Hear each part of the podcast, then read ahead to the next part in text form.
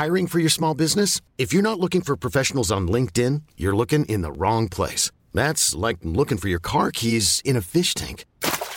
LinkedIn helps you hire professionals you can't find anywhere else, even those who aren't actively searching for a new job but might be open to the perfect role. In a given month, over 70% of LinkedIn users don't even visit other leading job sites. So start looking in the right place. With LinkedIn, you can hire professionals like a professional. Post your free job on linkedin.com slash achieve today. Porque el mundo actual no se entendería sin la economía y los negocios. Acompaña a Mario Maldonado, el columnista de negocios más joven y objetivo del periodismo financiero, en su programa Bitácora de Negocios.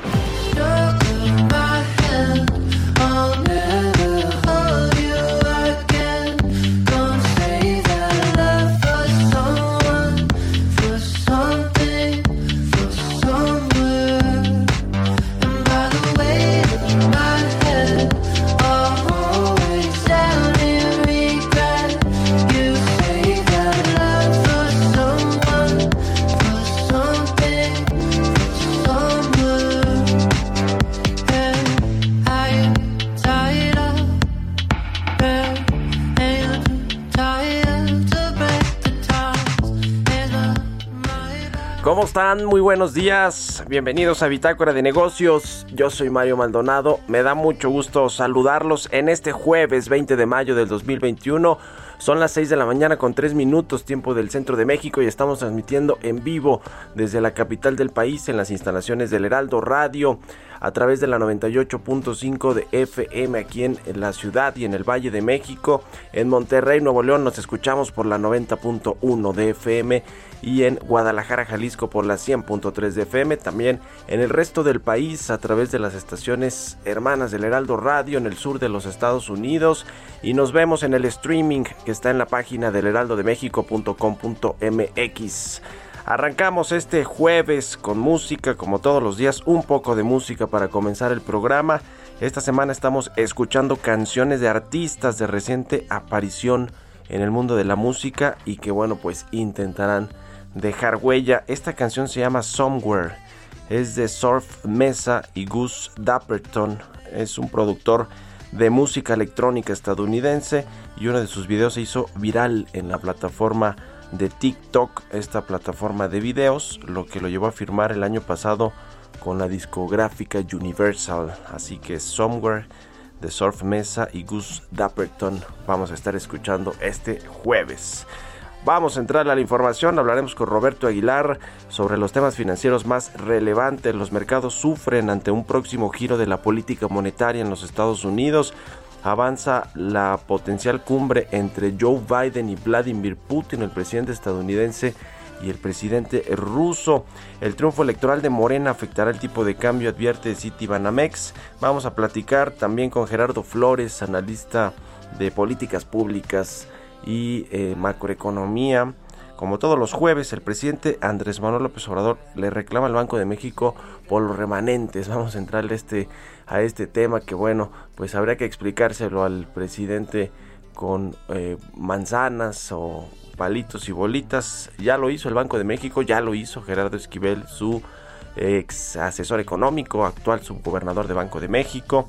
En fin, pero el presidente López Obrador ayer levantó la voz y dijo casi casi que era una injusticia que a él no le hayan entregado remanentes y en los gobiernos pasados sí. Vamos a platicar también con Juan de Villafranca, director ejecutivo de la Asociación Mexicana de Laboratorios Farmacéuticos. El INSABI concentrará en dos empresas la distribución de medicamentos. Es todo un tema.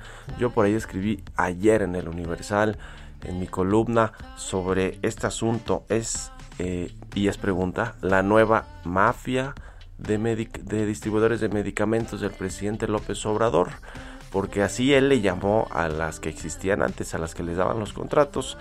Vamos a entrarle ese tema y a otros, cómo va la distribución de estos medicamentos de la compra consolidada que está haciendo la UNOPS. Vamos a hablar de eso con Juan de Villafranca. Platicaremos también con el doctor José Nabor Cruz, secretario ejecutivo del Coneval, sobre el reporte de aumento de la pobreza laboral en México que llegó a casi el 40% de la población en el primer trimestre de este año.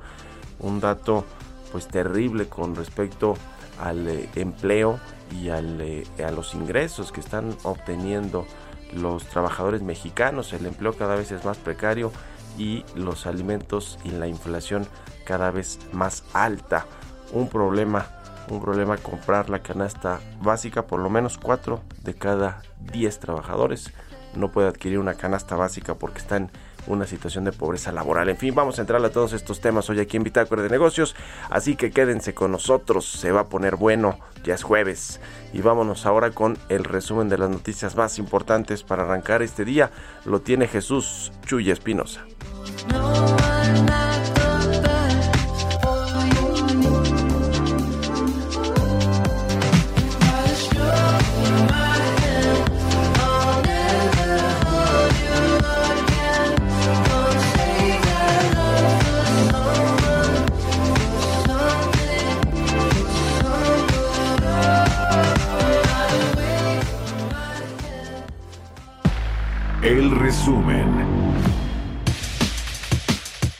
Fiscalía General de la República obtuvo una orden de aprehensión en contra del gobernador de Tamaulipas, Francisco García Cabeza de Vaca, por su presunta participación en los delitos de delincuencia organizada y lavado de dinero. Santiago Nieto, titular de la Unidad de Inteligencia Financiera, ordenó el congelamiento de sus cuentas de la red por presuntas operaciones con recursos de procedencia ilícita, 12 personas físicas y 25 jurídicas.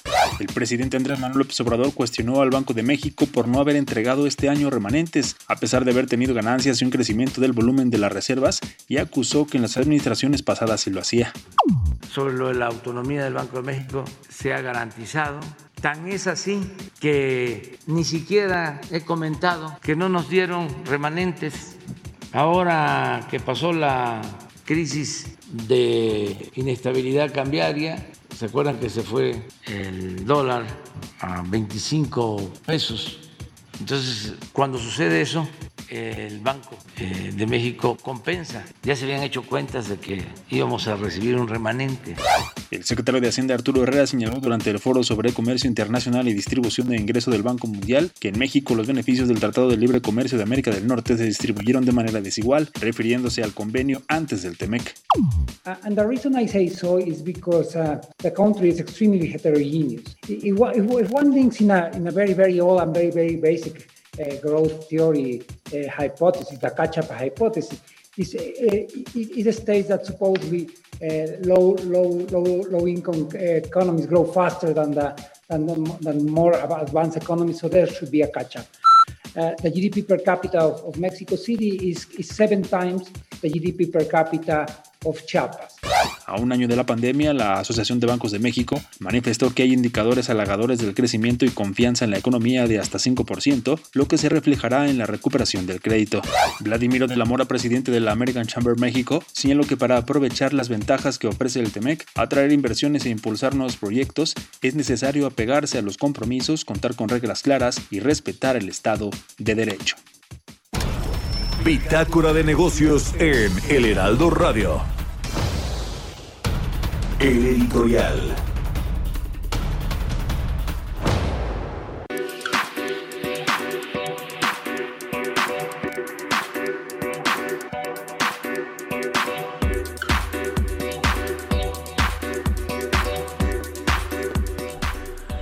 Bueno, pues el presidente López Obrador en sus conferencias matutinas eh, prácticamente todos los días o muy comúnmente pues habla de empresas, de algunas eh, compañías, eh, algunas de estas son públicas, es decir, cotizan en las en los mercados bursátiles, en las bolsas. Ayer, por ejemplo, mencionó el caso de Grupo México, esta empresa minera o este conglomerado del magnate Germán Larrea, se habló del asunto del derrame del de sulfato de cobre en el río Sonora que, bueno, pues sí es responsabilidad de este grupo. Y ahí estuvo la secretaria de Medio Ambiente, María Luisa Albores, acusó a este grupo de haber recibido 800 millones de pesos del gobierno federal anterior, del de Enrique Peña Nieto, bajo el argumento de que ya habían concluido los trabajos de remediación. Eh, bueno, el presidente López Obrador se subió al tema, dijo que este expediente está abierto, que se va a reiniciar una investigación, así lo ordenó la Suprema Corte de Justicia. Y bueno, pues estos minutos que dedicó el presidente al Grupo México hicieron caer sus acciones 3.4% ayer en la bolsa, más o menos una pérdida de valor de 1.350 millones de dólares. Esto es eh, fíjese nada más la paradoja, 34 veces lo que le reclama la Semarnat, es decir, estos 800 millones de pesos perdió 34 veces eso el Grupo México. Es una cuestión de, de valor de mercado, digamos, no lo está perdiendo, eh, digamos, en sus utilidades, en sus ingresos, pero sí en su valor de mercado. Y este asunto comienza ya a preocupar ahí algunos analistas, inversionistas, o más bien lo comienzan a considerar en su balance de riesgos este factor AMLO que siempre juega y que siempre hay que estar atentos a ver a qué empresa pues va a mencionar el presidente López Obrador. Y como este ejemplo del Grupo México, hay muchos otros, muchos otros desde eh, cometer indiscreciones. ¿Se acuerda cuando el presidente jubiló a Carlos Slim? Esa vez las acciones del Grupo Carso cayeron 1.5% y eso que moderaron su caída cuando Arturo Elías Ayub, el vocero de Slim, salió a desmentir diplomáticamente estos dichos de AMLO de que se iba a retirar al terminar su sexenio. Pero bueno, como eh, le pegó ayer a Grupo México, le ha pegado a Walmart y a Bimbo cuando se ampararon contra la, la, reforma a la ley eléctrica. En ese entonces las acciones de Bimbo cayeron 1.5% y luego el otro día otro 1.9%. En total perdió en su valor de mercado más de 6 mil millones de pesos. Walmart perdió 2.5% ese día. 27.250 millones de pesos en su valor de mercado. Y así hay muchos otros. Alsea, cuando eh, eh, le pidió a sus empleados tomar esta ausencia laboral por 30 días sin goce de sueldo, también el presidente se le fue con toda la mañanera y sus acciones se desplomaron 6.7%. En fin, si bien tiene que ver con otros factores esta pérdida también de valor de empresas, con el contexto de su negocio y su entorno, este asunto de que el presidente López Obrador se meta y públicamente critique a estas compañías ha tenido su costo y vaya que un costo alto para las empresas. El riesgo AMLO en los mercados quizá comiencen ya a llamarle. ¿Qué opinan ustedes? Escríbanme en Twitter arroba Mario Mal y a la cuenta arroba Heraldo de México. Economía y mercados. Roberto Aguilar ya está aquí en la cabina del Heraldo Radio. Mi querido Robert, ¿cómo estás? Buenos días. ¿Qué tal Mario? Me da mucho gusto saludarte a ti y a todos nuestros amigos. Pues fíjate que después de lo que sucedió el día de ayer con esta, este ajuste de los mercados, pues pareciera que viene un poco más la calma y es que las bolsas europeas abrían al alza tras vivir una de sus peores sesiones de venta del año el día de ayer, ya que los buenos resultados de las conversaciones sobre fusiones en el sector de los microprocesadores ayudaban a los inversionistas a dejar a un lado las preocupaciones sobre el tema de la inflación. Sin embargo, las bolsas asiáticas y los futuros de Estados Unidos sufrían tras esta insinuación o la lectura de que la Reserva Federal de Estados Unidos pues hará una próxima baja de las tasas de interés. Eh, bueno, pues mientras que las criptomonedas, aunque se recuperaron ligeramente, seguían muy volátiles. Esto también, fíjate que interesante que cada vez más el tema de las criptomonedas pues está siendo mencionado e incorporado en los análisis de las perspectivas de los mercados financieros globales. Fíjate que hoy muy temprano el Kremlin dijo que las conversaciones entre los principales diplomáticos de Moscú y Estados Unidos constituyeron una señal positiva para la celebración de una posible cumbre entre el presidente ruso Vladimir Putin y su homólogo estadounidense Joe Biden. El secretario de Estado estadounidense mantuvo justamente conversaciones con el ministro de Asuntos Exteriores. Ayer las mantuvieron, de hecho, con el ministro de Asuntos Exteriores ruso. Eh, y bueno, pues ambos subrayaron que sus países tienen serias diferencias, pero que aún pueden encontrar maneras de trabajar juntos y esto pues interesante porque sabes hay preocupación sobre esta más cada vez más ríspida relación entre Rusia y Estados Unidos. Un dato también importante que tiene que ver con el comercio internacional es que las exportaciones alemanas a Estados Unidos se dispararon más de 60% en términos interanuales en abril, hasta sumar 10.100 millones de euros. Esto, bueno, lo acaba de informar también la Oficina de Estadística de Alemania, lo que sugiere que la mayor economía europea se está beneficiando de la fuerte demanda del exterior. También las exportaciones alemanas a China, que es su segundo mayor mercado fuera de la Unión Europea, aumentaron 16% hasta los 8.400 millones de euros. Bueno, recordar que justamente Alemania la economía más importante de la Unión Europea. Y bueno, las diferencias entre China y Estados Unidos siguen. Y bueno, este tema es que hoy justamente China denunció que un buque de guerra estadounidense había entrado ilegalmente en sus aguas territoriales en el mar de China Meridional, lo que constituye un nuevo episodio justamente en la disputa entre, los, entre las dos naciones sobre la reivindicación territorial de Pekín en la concurrida vía marítima. Y bueno, pues la Armada estadounidense dijo que la embarcación hizo valer los derechos y libertades de navegación cerca de las islas Paracelso sobre las que China, Taiwán y Vietnam reclaman su soberanía. Y bueno, la seguridad, las inversiones y las cadenas de valor en México y Centroamérica van a ser los principales temas junto con la migración de la agenda de la visita al país eh, de justamente de la vicepresidenta de Estados Unidos Kamala Harris el próximo 8 de junio. Esto lo adelantó ayer el canciller Marcelo Ebrard que dijo que llegará a México dos días después justamente de una elección importante y crucial de, eh, pues se dice, la eh, elección más grande en la historia de este país. ¿Va a venir a celebrar o a consolar al presidente López Fíjate que, pues, la verdad es que sí, hay que tener una lectura sobre las fechas, ¿no? Casualmente viene después de este proceso electoral que pues por lo menos ya se está adelantando por algunas encuestas de que Morena no la va a tener nada fácil para mantener su supremacía en el Congreso. Y fíjate que también hoy se va a dar un tema interesante, Mario, es que los ministros de Comercio de la Unión Europea van a discutir la disputa sobre los aranceles al acero y al aluminio como, con representantes de Estados Unidos justamente en Bruselas. Eh, la Comisión Europea anunció apenas el lunes una tregua parcial con Estados Unidos, diciendo que no, impondría aranceles de represalias a más productos estadounidenses, ni duplicarían las tarifas aduaneras a las motocicletas Harley Davidson, al whisky y las embarcaciones a motor a partir del 1 de junio. Esto fue una herencia que dejó justamente el presidente eh, anterior de Estados Unidos con una situación comercial bastante complicada. Y bueno, eh, ayer también fíjate que esta nota, Mario, hizo mucho ruido ya ayer por la tarde noche.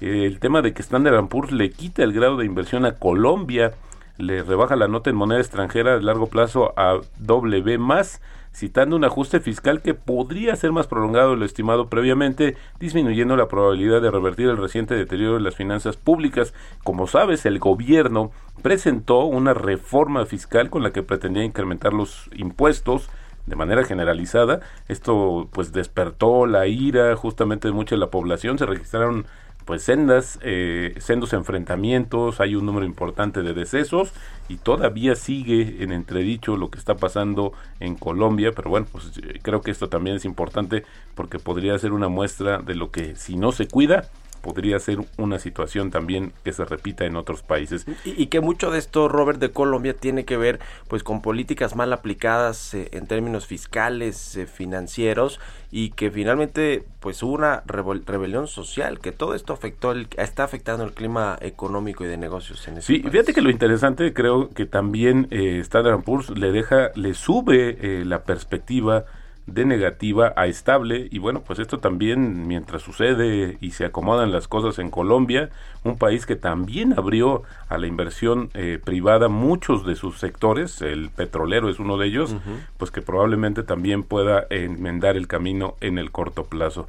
Y fíjate que a tres semanas de que justamente se realice esta la madre de todas las elecciones Citibanamex consideró que si Morena y sus aliados ganan la mayoría calificada, es decir, 334 curules que son necesarios para las reformas constitucionales en la Cámara de Diputados, podría haber una depreciación del peso esto que presume tanto también el presidente, podríamos ver ajustes abruptos en los mercados locales y Morena controla la Cámara de, Diputados. Pensamos que esto sería una corrección de corto plazo, dado que el pesimismo no se habría incorporado aún en los precios de los activos y los inversionistas locales podrían vender activos mexicanos por temor a un deterioro gradual macroeconómico e institucional. Esto lo, eh, pues así es como lo explicó justamente este grupo financiero tan influyente. Y el tipo de cambio, Mario, 1988, cotizando en estos momentos y rápidamente la frase del día de hoy, la clave para ganar dinero con las acciones es no tenerles miedo. Esto lo dijo Peter Lynch, un afamado inversionista estadounidense, pues que se hizo muy famoso con estas operaciones del fondo Magellan en Fidelity, que bueno, lo catapultaron justamente a la fama. La clave para ganar dinero, Mario, con las acciones es no tenerles, miedo. Bueno, gracias Robert. Al contrario, muy buenos días. Roberto Aguilar, síganlo en Twitter, Roberto AH, son las 6 con 20 minutos políticas públicas y macroeconómicas. Gerardo Flores ya está con nosotros como todos los jueves. ¿Cómo estás, querido Gerardo? Buenos días. Muy buenos días, Mario. Muy bien. Muchas gracias. ¿Cómo ves el tema de los remanentes del Banco de México? Que el presidente los quiere, aunque eh, por ley no le tocan, por ley de Banco de México. Ya lo explicó Gerardo Esquivel. ¿Cómo la ves? Pues mira, este, me, llama mucho la atención porque parecería que es un tema que ya había sido superado eh, pero eh, para mí es ilustrativo de algo más a fondo, ¿no? Eh, que me parecería que es una especie de desesperación del gobierno federal, pues por buscar ingresos en donde no donde no los hay, ¿no? Este, o sea, nos habla de un gobierno federal desesperado por por poder incrementar sus ingresos para el curso del año 2021, ¿no? Entonces, eh, como te decía, parecía un tema, una discusión ya superada desde hace tiempo, eh, pues conforme habíamos visto cómo se han movido el tipo de cambio, eh, pues había quedado claro eh, que al cierre de 2020 el Banco de México no estaría en condiciones de entregar remanentes al gobierno federal y así sucedió en abril de este año cuando el banco pues, le hizo saber al, gobierno que, que, pues, que no había remanentes para para poder eh, hacer la entrega en este año, ¿no? Eh, el presidente, recordarás que el año pasado, creo que fue alrededor de mayo, eh, pues ya se estaba arreglando los bigotes porque con el tipo de cambio como se había disparado, pues él estimaba pues al menos 300 mil millones de pesos de remanente y, o sea, de remanente de 2020, pero estábamos en mayo y ya estaba pidiendo que se viera la posibilidad de que se les adelantara, ¿no? Eh, brincándose, digamos, lo dispuesto en la legislación. Hubo necesidad de que el gobernador del Banco de México se reuniera con él y le explicara que eso no era posible. Y, como bien se vio al cierre de 2020, pues que el tipo de cambio se había vuelto a recuperar, se había apreciado nuevamente el peso, pues eso provocó que en efecto, pues eh, contablemente no hubiera eh, remanente de operación para ser entregado a la Secretaría de Hacienda, ¿no? Llama la atención que ahora en mayo eh, cinco meses después de haber cerrado 2020, el presidente pretenda reabrir esta discusión. Exactamente qué busca no no no no tengo claro, pero me llama me llama mucho la atención y te digo para mí es ilustrativo de que hay una desesperación al interior del gobierno federal por por pues, obtener ingresos este o rascarle por donde sea, ¿no? Sí, sí, sí. Eh, Banco de México tuvo remanentes de 165 mil millones de pesos en el ejercicio 2020, de los cuales eh, 74% se utilizó para amortizar pérdidas acumuladas en los ejercicios anteriores, que es lo que tiene que hacer el Banco de México, es decir, está es el manda eh, parte de los lineamientos de la ley que está de la ley orgánica del Banco de México, no es que no se los quiso entregar al gobierno, no el presidente lo hace ver de esta manera. Así es. Sí, el presidente lo quiere hacer ver como como algo discrecional, que es algo que está sujeto al, capricho de los del, eh, de la Junta de Gobierno del Banco de México y no es así.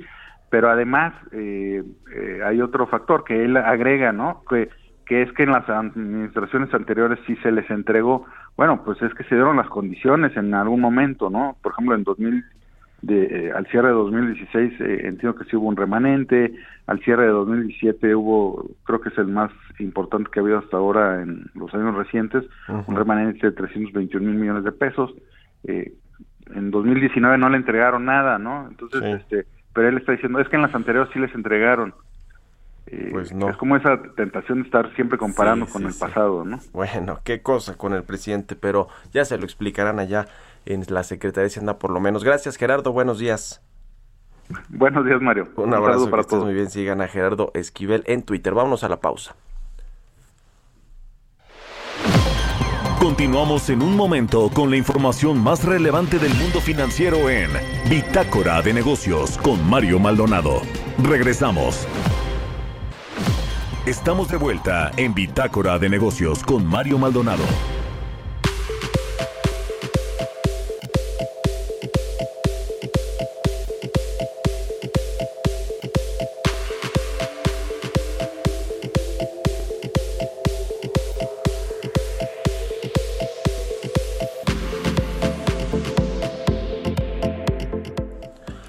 Ya estamos de regreso aquí en Bitácora de Negocios. Son las 6 de la mañana con 30 minutos, tiempo del centro de México.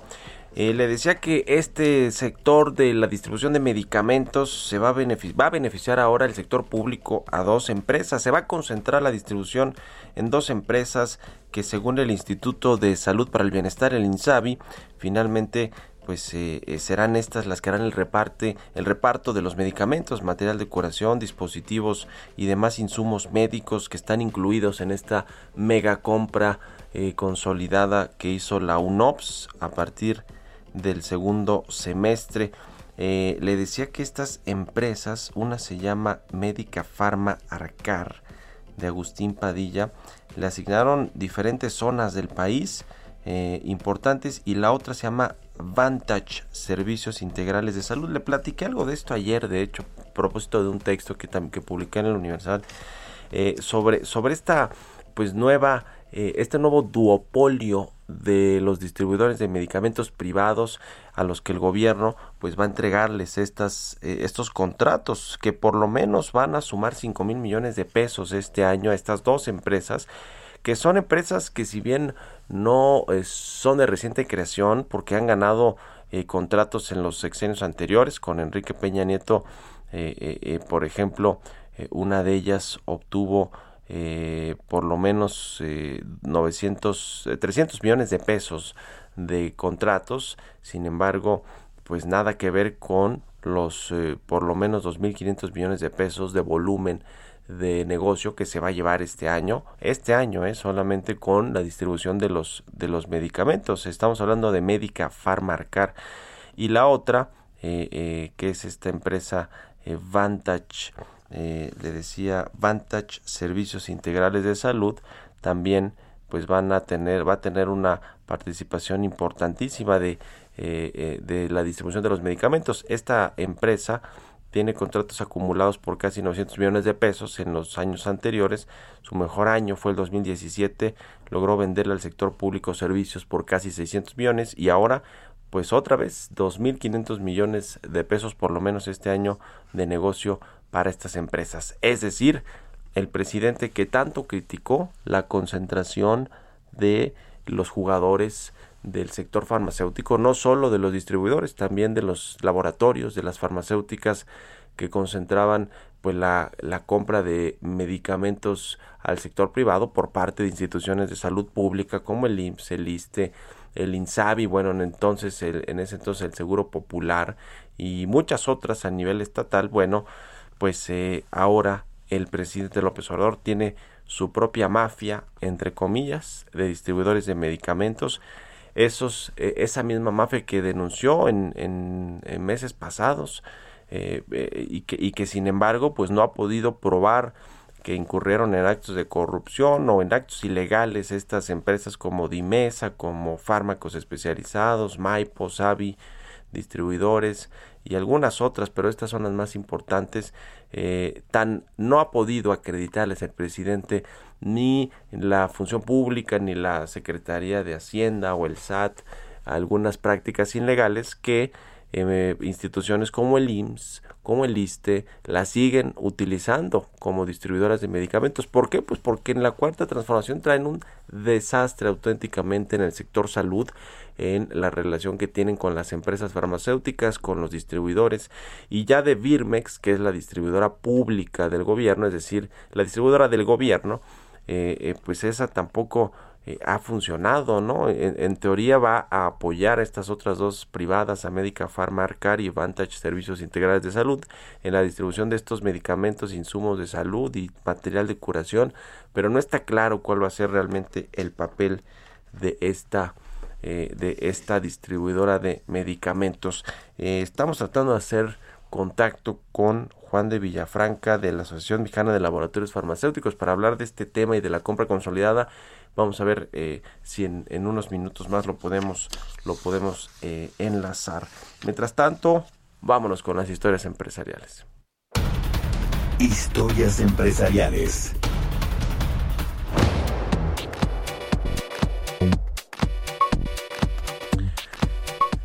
Bueno, pues estas tres empresas importantes en el sector de la tecnología y el acondicionamiento físico, Fitbit, Google y Samsung se fusionan para traer al mercado mejores relojes inteligentes y competir contra el Apple Watch de eh, pues esta gran compañía que es Apple. Vamos a escuchar esta pieza que preparó nuestra compañera Giovanna Torres. Google, Samsung y Fitbit unen fuerzas para crear el reloj inteligente con sistema operativo Wear, mismo con el que buscan hacer una fuerte competencia contra el Apple Watch. En el marco de su evento para desarrolladores I.O. 2021, Google ha sorprendido con la presencia de sus próximas funciones que llegarán a la mayoría de sus productos dirigidos al consumidor, incluidas fotos, mapas y búsqueda. Pero sin duda lo que ha llamado la atención es el anuncio de su reloj inteligente que fusionará las mejores características de las tres empresas para innovar un sistema jamás antes visto. Las características de Tyson de Samsung y Wear OS serán fusionadas en una mejor versión, además de Fitbit que fue adquirida por Google a finales del 2019 y que desarrolla, entre otras cosas, relojes y pulseras que monitorean actividades como la frecuencia cardíaca y la capacidad de rastrear el ritmo. El diseño del tan anhelado producto todavía no se ha dado a conocer, pero dentro de lo que se sabe es que será 30% más rápido que sus anteriores versiones. También la batería será de mayor duración, monitores de ritmo cardíaco y sueños efectivos de larga duración y mayor capacidad de aplicaciones. Entre las aplicaciones espera que Google Maps, YouTube, Spotify, entre otras, cuenten con una especial versión para este producto. Otra novedad será la tienda de apps para poder descargar las aplicaciones directamente desde el reloj sin necesidad de usar el celular. No se sabe cuál será el primer reloj en contar con Wear, pero se especula mucho que será el nuevo Samsung Galaxy Watch 4. Para Bitácora de Negocios, Giovanna Torres.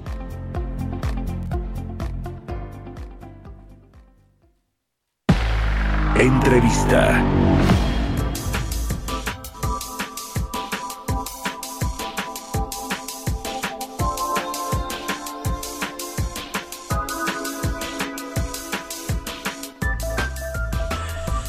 Bueno, pues eh, la pobreza laboral en el país va en aumento, por lo menos eso dicen los datos al primer trimestre del año. Eh, la eh, pobreza laboral aumentó 3.8 puntos porcentuales, está en 39.4% en el primer trimestre, le decía, del, 2000, del 2021 comparado con el primer cuarto del año pasado. Y esto pues tiene muchas explicaciones que vamos a comentar con el doctor José Nabor Cruz, secretario ejecutivo del Consejo Nacional de Evaluación de la Política de Desarrollo Social del Coneval, este organismo encargado de medir la pobreza y el, eh, pues los programas sociales. ¿Cómo está, eh, doctor? Muy buenos días. Muy buenos días, Mario. Un gusto platicar contigo y todo tu auditorio. Gracias por tomar la llamada. Pues se está aumentando la pobreza laboral cuando pues eh, pensamos que este 2021 iba a ser un año de recuperación, de franca recuperación económica. Parece ser que no, por lo menos en términos de el empleo, de los salarios, de los empleos bien remunerados y lo cual se junta con el tema de la inflación. Eh, eh, cuéntenos por favor, doctor, cuáles fueron los factores que han influido para que aumente la pobreza laboral en el país. Claro que sí, podremos eh, determinarlo a través de dos escenarios. El primero en la desagregación a nivel estatal. Claramente hay cuatro estados de la República que tienen incrementos relevantes de pobreza en este periodo anualizado son la Ciudad de México, Querétaro, eh, perdón, Quintana Roo, Baja California Sur y Tabasco. Obviamente dos entidades que, la cuestión turística pues es fundamental en cuanto a sus actividades de desarrollo económico, como son Quintana Roo y Baja California Sur, eh, claramente con afectaciones muy, muy importantes a ambas entidades eh, en este periodo.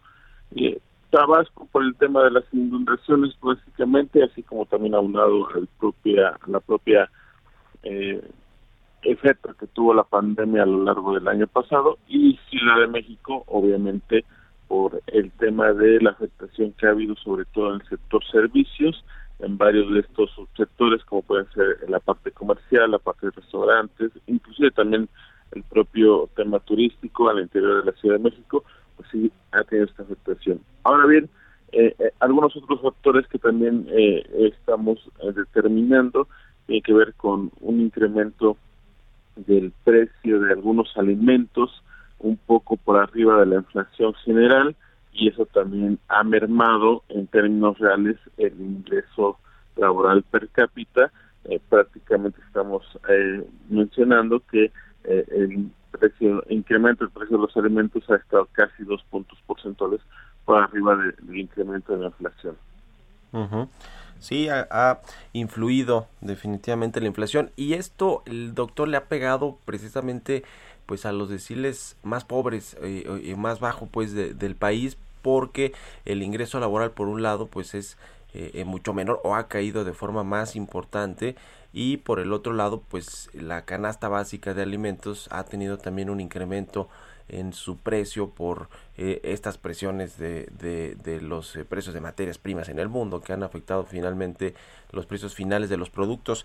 Eh, ¿Cómo, cómo eh, pues ha sido también esta, esta afectación en términos de las clases económicas en México de los de, estiles poblacionales? Claro que sí. Desafortunadamente, ya inclusive previo a la pandemia teníamos eh, relativamente una distribución a la baja de los ingresos laborales en el país, obviamente aunado con eh, eh, el colapso que se presentó en el mercado laboral, pues que se incrementó esta mala distribución de los ingresos laborales. Es son los dos primeros deciles o el primer quintil en la distribución de los ingresos laborales y tuvo una mayor afectación en cuanto a sus ingresos laborales y eso se puede también eh, determinar o explicar eh, en ese sentido. Eh, de acuerdo a las cifras de, la propia encuesta nacional de ocupación de empleo de la ENO, pues podemos darnos cuenta que prácticamente un 30% de los trabajadores de la población económicamente activa mencionan que ganan menos de un salario mínimo al mes. Y un 40% declara ganar entre uno y dos salarios mínimos al mes.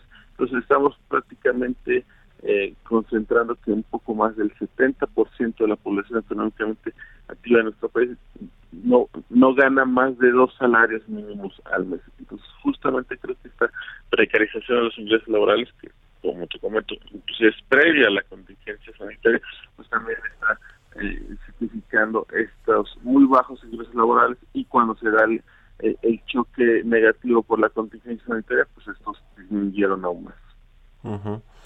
eh, los eh, las personas que o los eh, trabajadores que están sufriendo este esta caída eh, brutal de los ingresos que pues no les permiten comprar la canasta básica por lo menos con lo, con el ingreso producto de su trabajo están eh, en alguno de los programas sociales, es decir, por lo menos reciben dinero del gobierno a través de los programas sociales o están eh, fuera de, de este eh, de, de, este de esta política de programas sociales, doctor.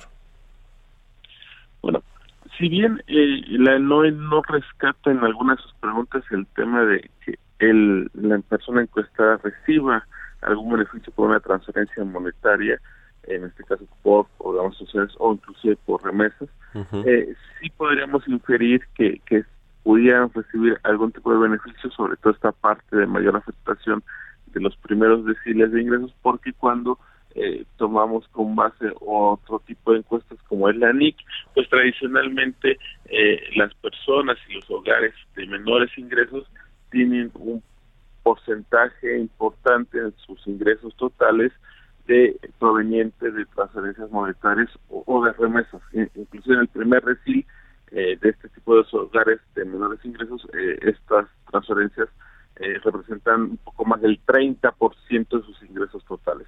Pero justamente cuando INEGI idea a conocer la encuesta nacional de ingresos de los hogares 2020 a finales del mes de julio, pues ahí sí vamos a tener con mucha claridad esta información de qué tanto los hogares o las personas que tuvieron afectación en sus ingresos laborales pudieron estar recibiendo estas transferencias monetarias por programas sociales de los tres niveles de gobierno o eh, también inclusive apoyar sus ingresos por el tema de las remesas recibidas.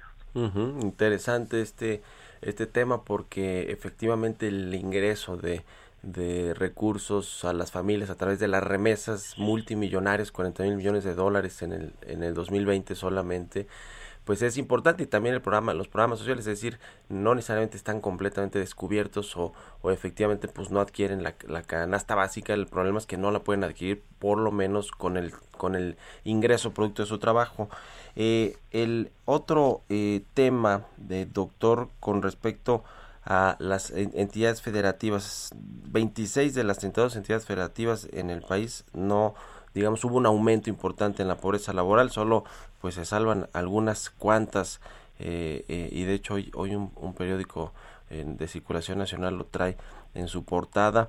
Eh, el, el, asunto de, nos decía, pues hay dos de estas entidades que destacan en el aumento de la pobreza laboral, que son de vocación turística y bueno, se explica mucho pues porque cayó ahí la actividad turística, Quintana Roo, Baja California Sur, y el caso de la Ciudad de México, que ese es más eh, eh, pues heterogéneo en términos de cómo está distribuido el sector laboral, mucho me imagino enfocado al sector servicios. El, caso de la Ciudad de México, ¿cuáles son los, digamos, los focos rojos o lo que eh, vieron ustedes en este, en este análisis de los datos de la, de la ENOE del INEGI? Bueno, si bien es un fenómeno a nivel nacional, me parece que se acentúa un poco más en el caso de la Ciudad de México el tema de la informalidad. También lo que podemos este, eh, determinar con la información de la ENOE es que, pues ciertamente, en, en el sector informal de la economía es donde se tiene la mayor pérdida de empleos a lo largo de todo el año pasado y también la mayor pérdida eh, de los ingresos laborales. En varios de los subsectores eh, en los cuales se puede agregar la economía, pues sí tenemos caídas entre el 4 y el 10% de los ingresos laborales de los trabajadores que están eh, laborando en el sector informal de la economía. Entonces me parece que estas, estos dos fenómenos son los que también explican, eh, si bien como mencionas, efectivamente en esta gran heterogeneidad del mercado laboral de la Ciudad de México, pero sí eh, el peso específico que tienen las actividades informales y la caída mayoritariamente de algunas actividades del sector informal de los ingresos laborales explican por qué se incrementó de esta manera la pobreza laboral en la Ciudad de México. La caída del ingreso laboral real de eh, los trabajadores pues eh, eh, ha sido de 4.8% en términos anuales. sin embargo, también en los últimos años, doctor, han habido aumentos importantes al salario mínimo. Esto no pudo digamos compensar esta esta caída del ingreso laboral y bueno pues todo el desempleo y el eh, eh, todo lo que trastocó el mercado laboral, la crisis del COVID-19, digamos, si sirvió o hubiera sido peor, pues que no hubieran habido los aumentos al salario mínimo, estaríamos en una condición peor, me imagino, ¿no? Eh, sí, de hecho sí, porque justamente como lo comparamos con el primer trimestre del año pasado, ese primer trimestre de 2020 significó una de las niveles relativamente más bajos de pobreza laboral que habíamos tenido en los últimos cinco años. De hecho, desde el segundo trimestre de 2017, cuando se ubicó en casi 42% los niveles de pobreza laboral, eh, se había tenido una reducción, eh, si bien con un comportamiento cíclico, pero sí sostenida hasta este 35.6%. Es decir, en los últimos entre mediados de 2017 y primer trimestre de 2020 había habido una reducción de pobreza laboral de casi 7 puntos porcentuales. Esto derivado efectivamente por el incremento del salario mínimo y también por una estabilidad de, la inflación y precios de los alimentos en ese periodo. Obviamente, eh, en el comparativo de esta de esta digamos eh, nivel relativamente bajo 35.6% a este incremento de 39.4% por ese laboral, pues sí es un incremento de casi 4 puntos porcentuales, pero también vale la pena comentar que justo como lo dimos a conocer eh, a lo largo del año pasado, pues el incremento de pobreza laboral, sobre todo en el segundo trimestre, eh, con, eh, basados en la ETOE, en la encuesta telefónica de ocupación de empleo que presentó en su momento pues tuvimos niveles de pobreza laboral mayores al 50%, después en el tercer trimestre disminuyó el 44%, cerramos el año eh, en un poco más del 40%, bueno, ya este dato por el primer trimestre de 2020 de 39.4%. Entonces, si bien se da esta tendencia a una cierta recuperación, eh, me parece que mientras no tengamos eh, no solamente la recuperación de los empleos que se perdieron el año pasado y también eh, la, eh, las actividades turísticas se puedan también regenerar, pues todavía estaremos por arriba de los niveles previos de la pandemia en cuanto a pobreza laboral. Pues ahí está el tema. Le agradezco mucho, doctor José Nabor Cruz, secretario ejecutivo del Coneval, por haber tomado la llamada aquí en Bitácora de Negocios y muy buenos días. Muy buenos días, Mario. Muchas gracias. Hasta luego. Hasta luego, que están muy bien. Son las 6 con 51 minutos. Entramos a la recta final del programa. Mario Maldonado en Bitácora de Negocios.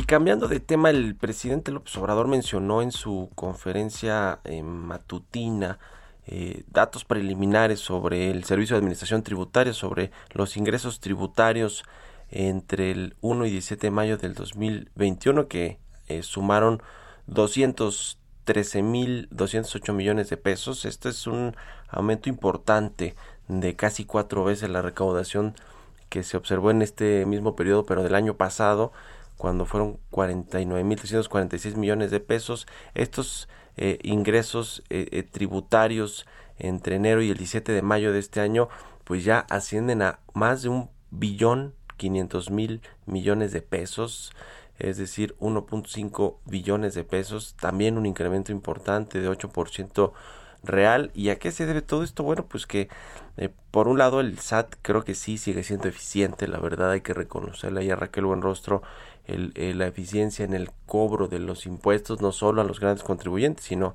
pues a todos los que se han querido poner al corriente por la buena, todas las personas físicas y morales eh, que traían adeudos con el SAT y que pues de alguna manera han tenido que, que, que, pagarlos o buscar digamos algún acuerdo ahí con el fisco mexicano.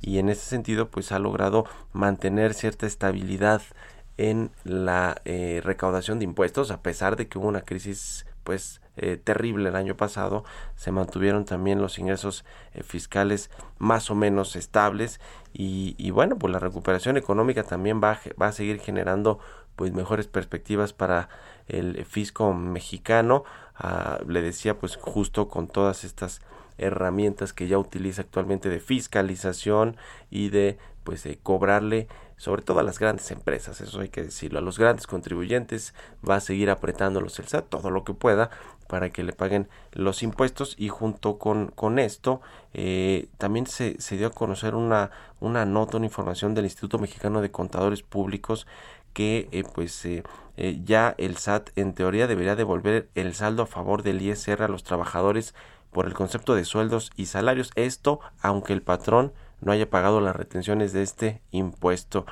Según el Instituto de Contadores Públicos, eh, pues esta devolución del saldo a favor tiene que suceder. Le decía, a pesar de que no se hayan enterado, no se haya eh, pues puesto estos, eh, no, no, se hayan hecho estas retenciones o pagado las retenciones por parte de los patrones. Ya veremos si efectivamente lo cumple o no el SAT. Eh, este asunto, pero por lo menos ya es algo que está alertando al Instituto de Contadores Públicos. Y el otro tema importante es el de esta eh, ley de hidrocarburos que eliminó el artículo 13 transitorio y que le quita a la Comisión Reguladora de Energía la facultad para regular asimétricamente a Pemex y bueno, pues le da otra vez el control monopólico para desplazar a los privados, sobre todo en, toda la cadena de petrolíferos de importación, almacenamiento, pero sobre todo en las estaciones de gasolina y de, venta a los consumidores. Así que, bueno, pues qué cosa con este asunto del sector energético. Ya están estimando pérdidas de hasta 20 mil millones de pesos para Pemex, precisamente por desplazar a los privados, porque los privados le compran gasolina a Pemex y muchas otras cosas. Bueno, con esto llegamos al final de Bitácora de Negocios. Gracias por habernos acompañado en este jueves. Se quedan en las frecuencias del Heraldo Radio con Sergio Lupita y nosotros nos escuchamos mañana tempranito a las 6. Muy buenos días.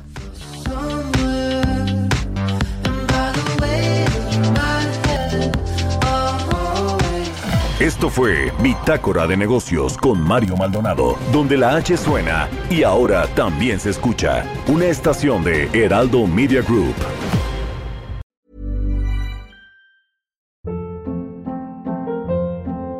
Hold up. What was that? Boring. No flavor. That was as bad as those leftovers you ate all week. Kiki Palmer here, and it's time to say hello to something fresh and guilt-free. Hello Fresh. Jazz up dinner with pecan-crusted chicken or garlic butter shrimp scampi. Now that's music to my mouth. Hello Fresh. Let's get this dinner party started. Discover all the delicious possibilities at hellofresh.com.